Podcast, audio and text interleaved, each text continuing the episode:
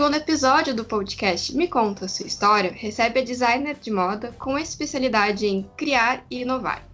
Dos acessórios delicados de sapatos e sandálias infantis a makes marcantes, penteados perfeitos e uma cesta de chocolate de dar água na boca.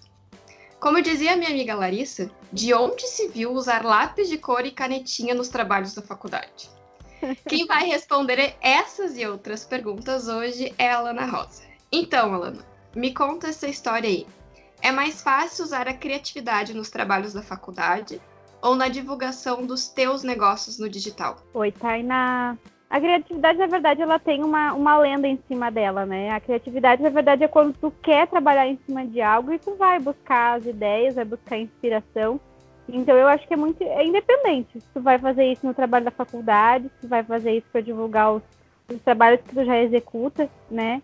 Eu já passei por diversas áreas, né? Já trabalhei no design de moda, já trabalhei no design de produto, cabelo, maquiagem, agora estou na criação dos, dos chocolates e outros comes, né? E todas elas exigem a criatividade, né? Que independe, assim, a dificuldade é, é geral, assim, não tem, não tem uma área que vá complicar mais ou menos que a outra. E, bom, tu tem, como tu mesmo falou, tu tem uma formação no design. Uh, isso te ajudou a criar conteúdo próprio para o Instagram? Ou foi preciso ir atrás de cursos e mentorias para tentar entender essas métricas do Instagram? Então, na verdade, eu não entendo bolhufas de métricas do Instagram. Tudo que eu ando fazendo é muito espontâneo, sabe? Eu sempre tive um, um, receio bem grande, assim, de falar desde pequena, sabe? De falar na frente dos outros, de, de me expor, de, de mostrar minha cara mesmo. Quando eu ingressei no, no salão, eu vi essa necessidade, né? Eu tinha que mostrar os meus trabalhos, aparecer um pouco mais. E eu tava passando muito trabalho, assim. Quando passou para o chocolate, foi algo que saiu muito mais espontâneo, assim. Eu consigo eu gravar eu produzindo, eu gravar eu eu cortando, eu cozinhando, eu, sabe? Sim. Então eu consigo me mostrar de uma forma muito mais espontânea e conversar sobre isso, porque a sensação que eu tinha é que quando era parte do salão, eu tinha que criar um conteúdo, que fazer uma entrega. E isso me bloqueava totalmente. E agora no chocolate não. Eu, eu entrego alguma coisa, mas é de forma bem mais espontânea. Nunca fiz curso de coisa nenhuma. E, e tu acredita que o teu o, a, aparecer a tua imagem, divulgar a tua imagem é um desafio para ti? É, é um desafio para mim. Assim, me expor é, é bem difícil. Eu fico bem ansiosa, bem nervosa. Na verdade, tá, tá falando aqui contigo já é bem difícil para mim. Saber que alguém vai ouvir isso depois me deixa com dor de barriga. E, e quando que tu percebeu que usar o Instagram poderia ser a tua principal vitrine? É. Sendo para salão, para chocolate? É, eu acho que o auge disso foi quando começou a pandemia, né? Passou tudo a, a venda digital, conteúdo digital, né? Então, uhum. assim, que nem os chocolates, eu não, não teria muita outra forma de venda se não fosse o Instagram, né? Então, ele acaba sendo uma, uma grande ferramenta, uma grande vitrine, né? Na maior rua do mundo, né? Sim, exatamente, porque todo mundo tá te vendo, né? E, bom, é, é, há pouco tempo tu até divulgou é, que tu mandou para um, um, influenciador conhecido aqui do Rio Grande do Sul a tua cesta de, de piquenique que tu fez, em especial para o Dia das Mães. E ele divulgou de uma forma muito legal. É, como que essas pessoas estão chegando em ti? É, é, assustador ou é, nossa, meu trabalho está dando certo? Na verdade, é um trabalho bem de formiguinha, assim, né? Vai, vai bem aos pouquinhos, tu vai tendo um pouquinho mais de visibilidade, porque é um cliente, é uma amiga que compra, daí a amiga posta, daí a amiga da amiga vê, compra, posta também, né? Então é um negócio exponencial, assim. O do Doug, né, que foi quem, quem me divulgou, é uma amiga me encaminhou um post dele que ele se propôs a fazer essa divulgação para pequenos empreendedores sem custo nenhum. Uhum. Então eu fiz essa, essa troca com ele, assim, foi, foi bem bacana, teve bastante resultado. E qual que é o desafio de divulgar essas coisas tão deliciosas, que é a cesta, é o chocolate. Querendo ou não, as makes também enchem muito os nossos olhos. Qual que é o desafio de divulgar isso? Porque tem, sempre tem que ser algo diferente, né? Tem que ser uma foto muito boa, um vídeo muito legal. Qual que é esse desafio? É, o desafio é, é bem esse mesmo, é a novidade. É ter foto nova sempre, é fazer um videozinho sempre. Então eu tô tentando registrar tudo que eu faço no dia a dia. Desde tô comprei fruta para fazer uma geleia, tô cortando um tecidinho para fazer a tampinha do, do chocolate quente, né? a montagem deles. Hoje eu postei um vídeo, né, de, de, de embalando o chocolate quente. Então, acho que tudo isso acaba né, aproximando e facilitando essa, essa divulgação. Na maquiagem no cabelo já fica um pouco mais difícil, porque eu não consigo me gravar, me filmar.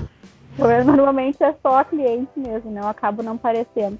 E eu já percebi que a gente aparecer acaba dando um vínculo muito maior com o público da gente, né? Pois é, é isso. E tu tem alguma, algum cronograma de produção de conteúdo, principalmente agora nas vendas do chocolate? Ou ainda Não. é muito intuitivo? Nossa, vou, acho que o pessoal vai gostar, vou fazer isso. É muito intuitivo. Vou, vou fazendo. Na verdade, eu ia dizer conforme dá na telha, mas não é nem isso. Eu vou fazendo conforme eu vou produzindo aqui.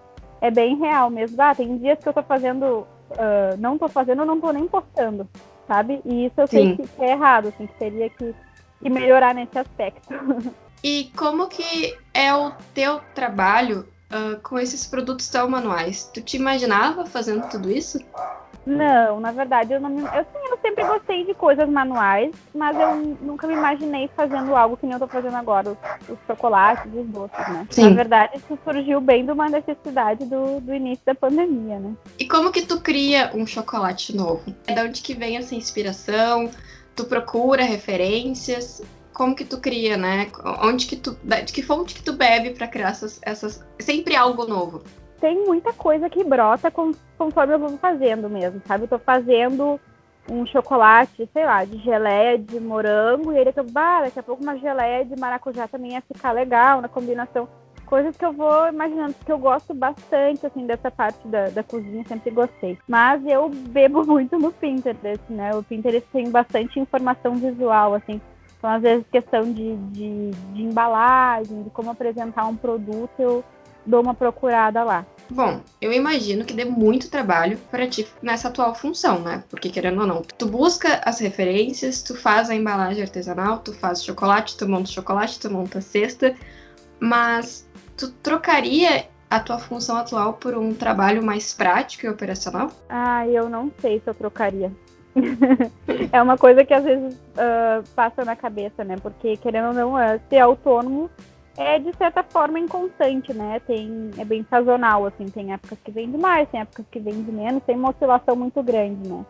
Então, às vezes, bate aquela saudade, assim, de ter um, uma segurança nesse sentido, né? Sim. Mas a questão, assim, de, de estar tá fazendo por ti mesmo, de tu estar tá criando, de tu estar tendo o retorno de, do que tu fez, ah, isso não tem preço, isso não tem, não tem explicação, assim, é muito bom.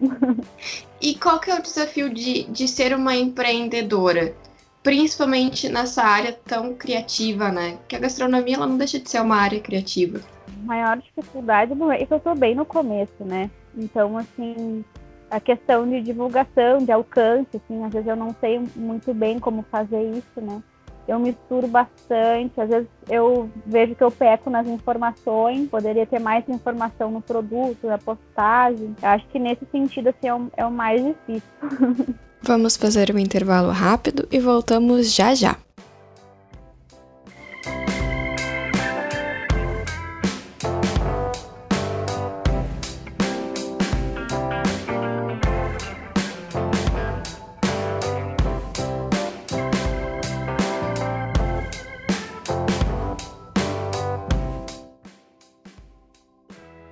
Ouvindo esse podcast e ficou com vontade de conhecer as delícias gastronômicas e chocolateiras da Lana Rosa?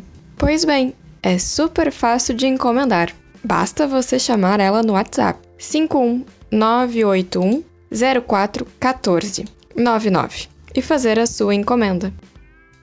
E se você quiser conhecer um pouco melhor através de fotos ou vídeos, é só procurar por rosaalana no Instagram.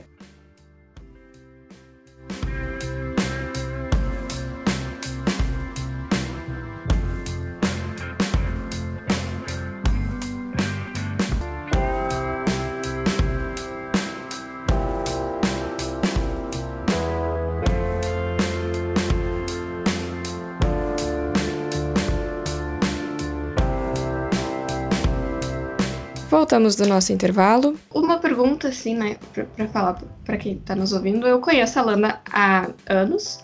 A Alana é amiga da, da minha melhor amiga de infância, ou seja, se eu tenho 27 anos, eu conheço a Alana há 27 anos. E essa pergunta, assim, ela é bem pessoal. É quem te inspira na cozinha e por que a tia Marta? A mãe sempre foi aquela mão cheia. E ela sempre gostou muito de, de fazer para os outros, de receber as pessoas com coisas boas, de ter o cuidado com quem vem aqui. Então eu acredito que isso acaba refletindo nas coisas que eu faço, sabe? Porque eu gosto de ter esse cuidado, assim, de pensar o que, que a pessoa vai receber da embalagem, do gostinho, do cheirinho, qual é a sensação que vai passar, o que, que a foto vai dizer, que vem bastante dela, sim. e vocês têm feito algumas produções em família, né? E como que é isso, é, essa organização, essa divisão de tarefas? Porque não é mãe e filha na cozinha, agora vocês são duas pessoas que estão trabalhando juntas em prol do mesmo produto. É bem engraçado, né? Porque tanto ela como eu somos bem engenhosos, assim. No, no dia a dia a gente se, se espeta bastante. Mas quando é questão de trabalho, funciona maravilhosamente bem. A gente baixa a cabeça e vai, assim. A mãe também é muito mão na massa. Então, assim, a primeira vez que rolou isso foi agora na Páscoa, ela me ajudou direto. Trabalhamos parelho, assim, né, com os ovos e tal, e deu muito certo. E aí, ela sempre teve vontade de fazer ela alguma coisa, mas ela não tem muita iniciativa. Então, eu botei ela na cozinha e agora, por das mães, as novidades dela que vai fazer. E como é esse trabalho, né, dentro de casa? Tem um espaço, vocês conseguem ter um espaço pro não, agora a gente vai sentar na mesa e a gente vai comer o que a gente tá fazendo em família. Uh, tem essas divisões de horário ou é tanto trabalho que, nossa, vamos tocar e depois a gente vê se a gente consegue parar? Então, a mãe, ela é bem. Ela é virginiana, né? Então ela cuida bem dessa parte aí do horário, da rotina, assim. Eu sou bem virada, né? Eu.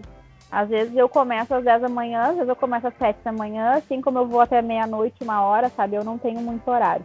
Ela já é mais regrada nisso, assim. Então, normalmente ela cuida do almoço, né? Daí ela faz esse essa pausa, porque senão realmente, quando eu vejo, eu nem, nem comi, não fui no banheiro, não fiz nada.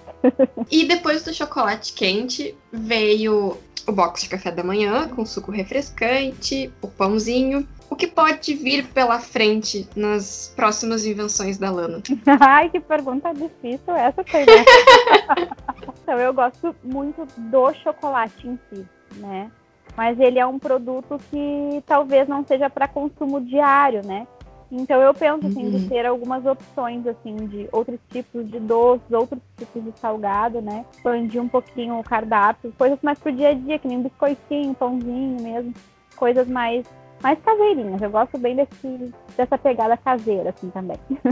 tu começou fazendo chocolate por uma data especial assim ou porque foi mais fácil de fazer? Ou foi o público que pediu? Porque, a, bom, as pessoas, óbvio, né? Quem tá ouvindo não conhece, mas a tia já fazia doces antes, né? Na época do meu ensino médio. Sempre fez para vocês venderem no colégio. É, mas onde surgiu a ideia, né, do chocolate? Como, assim, o principal? No, no, ano passado, no meio da pandemia, assim, isso foi lá por maio, eu, bah, o salão parou total, fechou tudo, eu tava sem grana, né, e a minha mãe atuzicando para fazer alguma coisa. Eu até fiz alguns testes de doces no pote, tipo banoffee, alguma coisa assim, mas eu não curti de fazer. Aí eu lembrei do chocolate quente, que é uma coisa que eu sempre fiz para quem vinha aqui em casa, é uma receita minha mesmo. Ah, legal. E eu resolvi, eu resolvi engarrafar. É receita exclusiva secreta. aí eu resolvi, né, fazer a embalagem e tudo, comecei a vender. E aí chegou perto do dia dos pais, eu pensei, vou montar uma cesta. Só que daí, tipo, tinha que criar outros itens, né? Daí eu inventei o cappuccino, o biscoito de cebola, o fudge, e aí foi aumentando o cardápio, né? Daí eu fiz a cesta, depois começaram a me perguntar se não tem barra recheada, muita, muita gente me perguntou. Então eu comecei a fazer, foi aí que foi surgindo. Daí me inspirei na, na minha velha, que já, eu já sabia fazer os chocolates porque eu ajudava ela, né? Na época do colégio, da faculdade, eu, eu botava a mão na massa com ela. E aí só foi. E, e, tu acha? Uh, essa é uma pergunta assim, eu vejo algumas pessoas falando, porque na verdade tu te formou em designer de moda, hoje tu faz, querendo ou não, uma gastronomia artesanal. Mas eu vejo muitas outras pessoas na pandemia que precisaram se reinventar.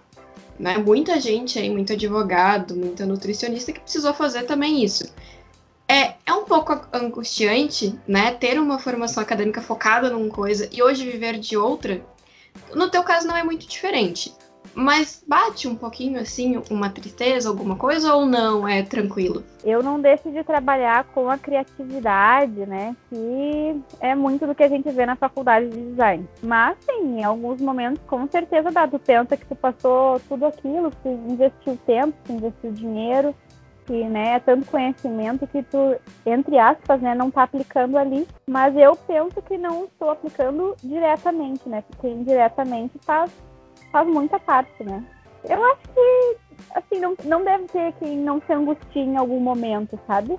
Mas uhum. vai muito da gente dominar o pensamento também e pensar no que de legal a gente está fazendo. Pensar que a gente teve capacidade de, de inventar outra coisa, de, de encontrar uma saída no meio dessa bagunça, né? Sim. Eu tento pensar um pouquinho por esse lado. E, e, o que que tu diria para essas pessoas que, que, estão, né, junto contigo nesse mesmo local, né? Tiveram uma profissão, precisaram se reinventar. O que, qual que, que tu aprendeu nesse tempo? Vamos dizer sinceramente que talvez não fez nenhum ano ainda, né? Que tu começou com, com todos esses produtos.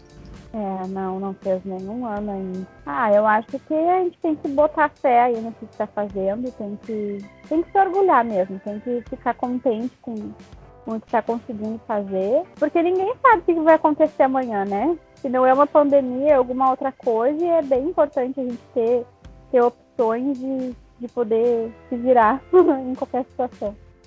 E o que que tu leva de aprendizado maior, né, dessa parte? Principalmente ter virado uma empreendedora, né? Eu acho que essa parte do, do desapego, né, que a gente estava falando antes, é um, é um grande aprendizado. Desapegar do, do título que eu era, ah, designer de moda, né?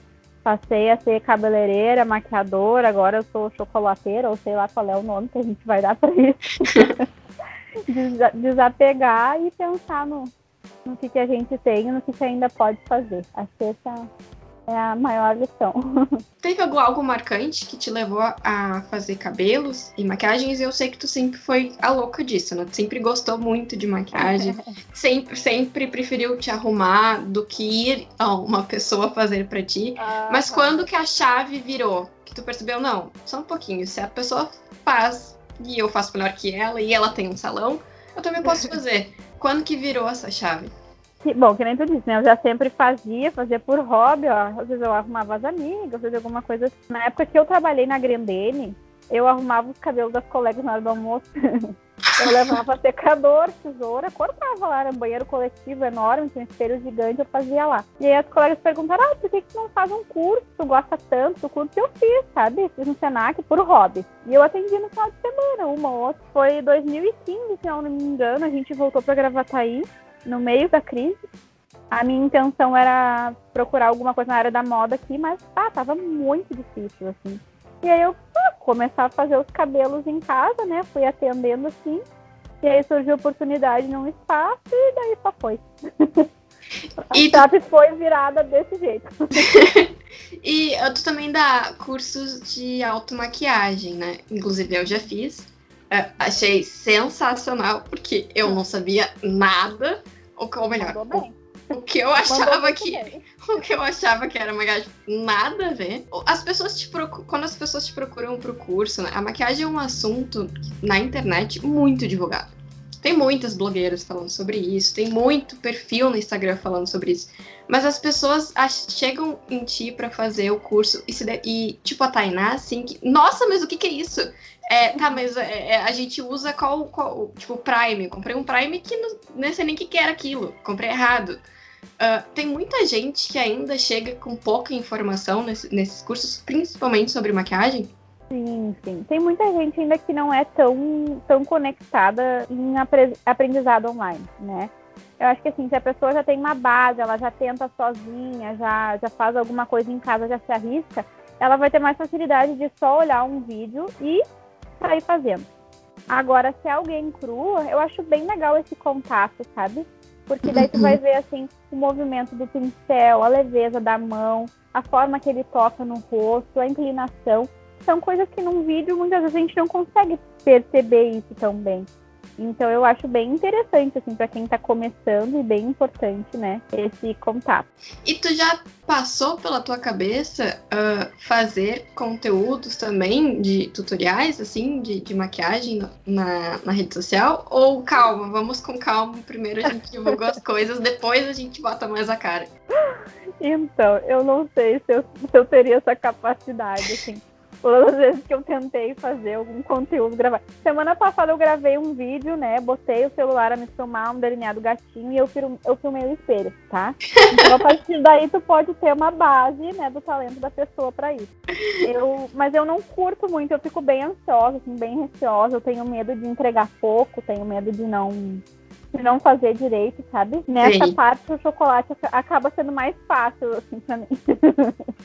E o Instagram te entrega insights bons em relação aos conteúdos do, do chocolate.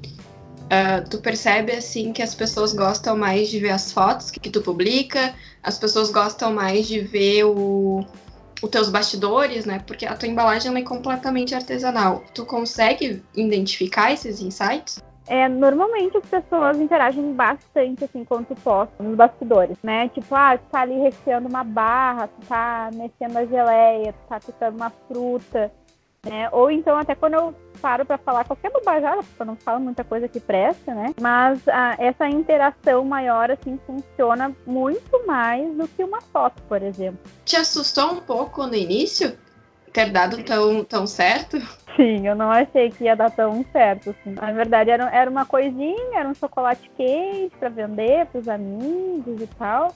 E agora eu tô aí com umas encomendas de São Paulo, encomenda da Irlanda, né? Olha! Então, eu tô bem parceira. Ou seja, então, então realmente tem, tem crescido. Tem, tem crescido. Uhum. Eu acho que assim, devagarinho, né? Devagar e sempre, mas até para eu conseguir acompanhar né, na produção, porque como é eu sozinha aqui, eu, eu sou a equipe, claro, a mãe ajuda, né?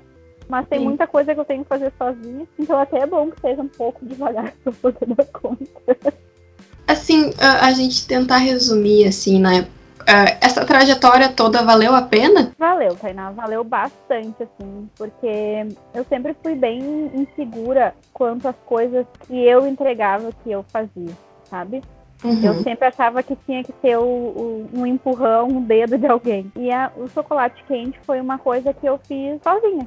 Ninguém me empurrou, ninguém, me, assim, entre aspas, ninguém me ajudou, não, mas foi eu que construí, sabe? Sim. Então, dá um orgulhinho no coração.